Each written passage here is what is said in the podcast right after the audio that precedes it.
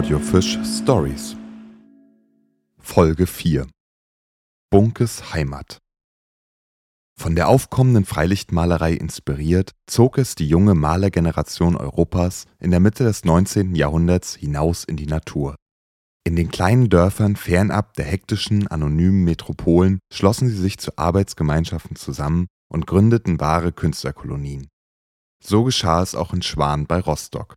Im Gegensatz zu anderen Künstlerorten wie Skagen, Ahrenshoop oder Worpswede waren es in Schwan einheimische Maler, die den Anstoß zur Gründung der Kolonie gaben.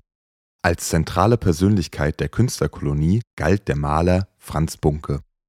1857 als Sohn eines Mühlenbauers in Schwan geboren, träumte Bunke schon als Kind davon, Künstler zu werden. Als Schüler von Theodor Hagen an der Weimarer Malschule setzte sich Bunke intensiv mit der Idee der Freilichtmalerei auseinander. In der vorlesungsfreien Zeit brachte er zuerst Kommilitonen aus Weimar mit. Später, nachdem er selber zum Lehrer aufgestiegen war, folgten ihm seine Schüler und Schülerinnen in die Heimat zum Naturstudium. Unterkunft fanden Bunke und seine Kollegen im elterlichen Wohnhaus in der heutigen Wallstraße. 1925 erinnerte sich Franz Bunke für die Mecklenburger Monatshefte an seine ersten Malversuche in eben jener Heimstätte. Es steht noch lebhaft in meiner Erinnerung, wie mein Vater für mich den ersten Tuschkasten mitbrachte und mir abends bei trüber Öllampe zeigte, Holzschnitte oder Zeichnungen zu kolorieren. Ich war ein Junge von fünf Jahren und empfinde noch die heilige Andacht, mit der ich aufgemerkt und am nächsten Tag versucht habe, Holzschnitte mit Farben anzustreichen. Aber ich weiß auch noch, wie traurig ich war, als der Vater durch seinen Beruf von Hause fort war und ich mit meinem Tuschkasten und schwarzen Bildern doch nicht zurechtkommen konnte. Nachher kamen die Schuljahre. Ich bin wohl ein ebenso normaler Schüler gewesen wie alle anderen auch. Besonders fesselten mich die Lehrstoffe, welche die kindliche Fantasie rege machten. Geschichte, Physik und später natürlich die Zeichenstunden. Während die anderen Gegenstände, welche lediglich nur den Verstand in Anspruch nahmen, wie zum Beispiel Rechnen, mir gar nichts sagten. So kam denn die Zeit der Konfirmation heran, wo der Junge nun endgültig einen Beruf ergreifen musste. Maler wollte er werden. Da habe ich mich kurz entschlossen mit meinen Zeichnungen aufgemacht.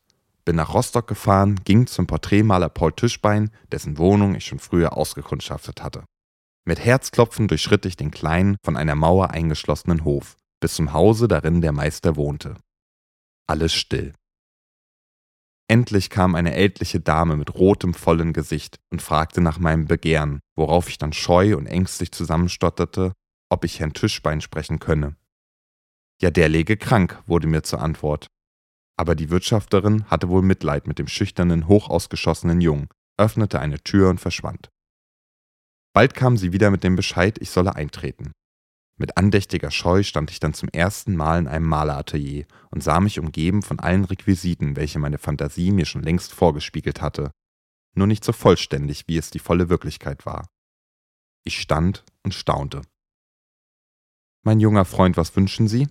Ein Schritt um die spanische Wand und vor mir im Bett lag mit bleichem Gesicht umrahmt von dunklem Bart und Haar ein Mann, der mir die Hand entgegenstreckte. Mein Herz ging auf, und ohne Scheu vor so viel Milde kramte ich meine Zeichnung hervor. Nie hätte ich mir träumen lassen, solches Lob und Wohlgefallen aus dem Munde des kranken Künstlers darüber zu vernehmen. Ich wurde als Schüler angenommen und vom Meister Tischbein mit dem Bemerken entlassen, dass er mir Nachricht geben würde, wann er den Unterricht, an dem auch noch andere Schüler teilnahmen, wieder aufnehmen würde. Wer kam wohl glücklicher zu den Eltern zurück als ich?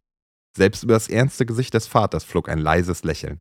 Nun wurde mit Feuereifer begonnen, war ich doch der angehende Künstler. Der Erste Weltkrieg beendete das Schaffen der Schwaner Künstlerkolonie, da eine Vielzahl der Maler in den Kriegsdienst musste. Übrig blieb Franz Bunke, der sich weiterhin seiner Heimatstadt verbunden fühlte. Bis zu seinem Tode im Jahre 1939 kam er regelmäßig nach Schwan und malte allein oder mit Schülern vor der Natur. Das Elternhaus verfiel zusehends und geriet genauso in Vergessenheit wie die vergangenen Zeiten der Künstlerkolonie. Heute wird das künstlerische Erbe von Schwan gelebt und konserviert.